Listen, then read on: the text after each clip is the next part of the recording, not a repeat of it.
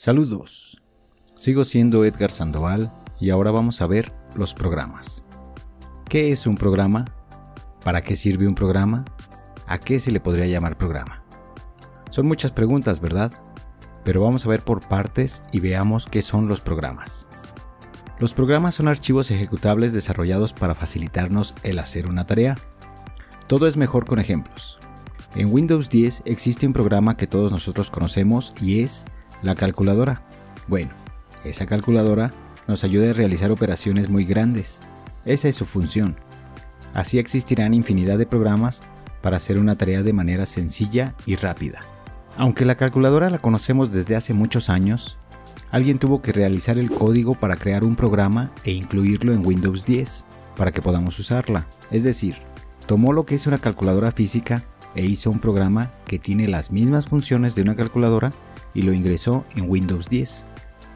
Hablando de Windows 10, Windows 10 también es un programa, un programa muy grande, un programa que se encarga de administrar y organizar más programas. Por esa razón se le llama sistema operativo. Ahí aparece la pregunta de alguna persona que te dice, ¿qué sistema operativo tiene tu computadora? Y uno se queda, ¿cómo? No sé de qué me estás hablando. Pero así de fácil debemos de verlo. Windows 10 es un sistema operativo, pero es un programa encargado de administrar los demás programas que tenemos en nuestra computadora, y vamos a irlo entendiendo poco a poco. Y cuando te preguntan qué sistema operativo tiene tu computadora, es porque existen muchos, y no solo eso, existen muchas versiones de cada sistema operativo. El anterior a Windows 10 era Windows 8, antes Windows 7, antes Windows Vista, y así. Pero no solo existe Windows, existe Linux y Mac OS.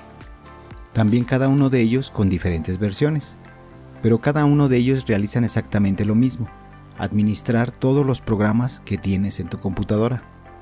Antes de que lo olvide y solo como dato, a un programa también se le llama ejecutable.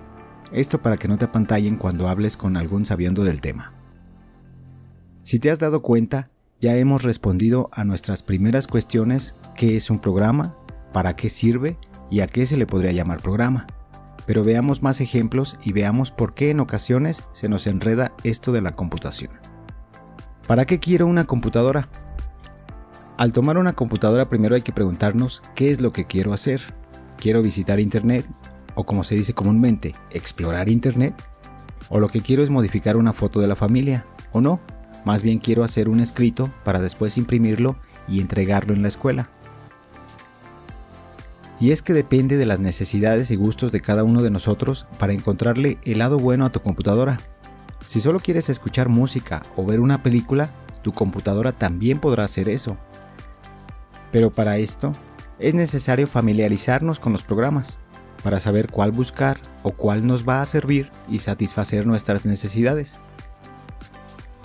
Si desearas explorar Internet, tendrías que escoger entre algún programa que te ayude a explorar Internet. Lamentablemente o afortunadamente existen muchos, pero tu computadora en un principio trae uno por default o uno en su instalación inicial, llamado Edge. Este programa te ayudará a visitar o explorar Internet y no te preocupes que habrá algunos capítulos especiales para ayudarte a realizar esta tarea y lo vamos a ver con más detalle. Pero veamos qué otros programas sirven para lo mismo que es explorar Internet. Google Chrome, Opera, Firefox Mozilla, Brave, Safari, Internet Explorer. Si te fijas, ese es el problema. Hay mucha variedad y cuando uno va iniciando, pues uno se revuelve. Pero lo único que debemos saber en un principio es qué es lo que deseamos hacer y luego buscar el programa adecuado para hacerlo. Toda esta variedad de exploradores de Internet sirve para lo mismo ver páginas, entrar a Facebook, bajar archivos, revisar nuestros correos electrónicos, pero todos ellos ofrecen algunas funcionalidades diferentes que en ocasiones se hacen más atractivas. En un próximo capítulo te enseñaré a investigar un programa y revisar si realmente es el que necesitas. Claro que hablando de Internet, no solo necesitas un programa, necesitas tener conexión a Internet con un proveedor ya sea de teléfono, cable o satelital, es decir, necesitas el servicio de Internet. De lo contrario, todos estos programas no te mostrarán nada. Pero como te comento, habrá varios capítulos para que puedas verlos poco a poco y te vuelvas un experto en esto de explorar Internet. Otro ejemplo, Si desearas modificar una foto familiar o ponerle un título así muy padre para compartirla, también te encontrarás con muchos programas. Windows 10 en su instalación regularmente trae instalado Paint, muy básico, pero aún así podrás realizar algunas modificaciones a alguna foto o imagen. De ahí en adelante, si quisieras programas más profesionales, pues tendrías que comprar alguno e instalarlo en tu computadora. Y como te comento, siempre hay varios.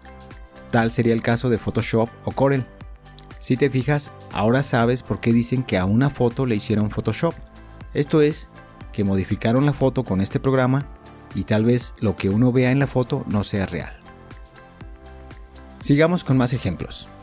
Si lo que quieres es realizar un escrito, también encontrarás muchos programas existentes, pero en tu computadora solo tendrás dos, si es que aún no te han instalado el Office. No te preocupes por saber qué es Office, tendremos un capítulo extra para explicarlo. Bueno, el programa que te comento que te ayudará a realizar un escrito, si es que no tienes Word de Office, será WordPad. En este programa podrás realizar un escrito y darle un poco de formato para poder realizar tu tarea fácilmente y entregarla a tiempo. También tienes un blog de notas, lamentablemente en este programa no puedes darle formato al escrito. Es decir, no puedes hacer que se vea más bonito o atractivo a los ojos de tus maestros, clientes o a quien se lo vayas a entregar.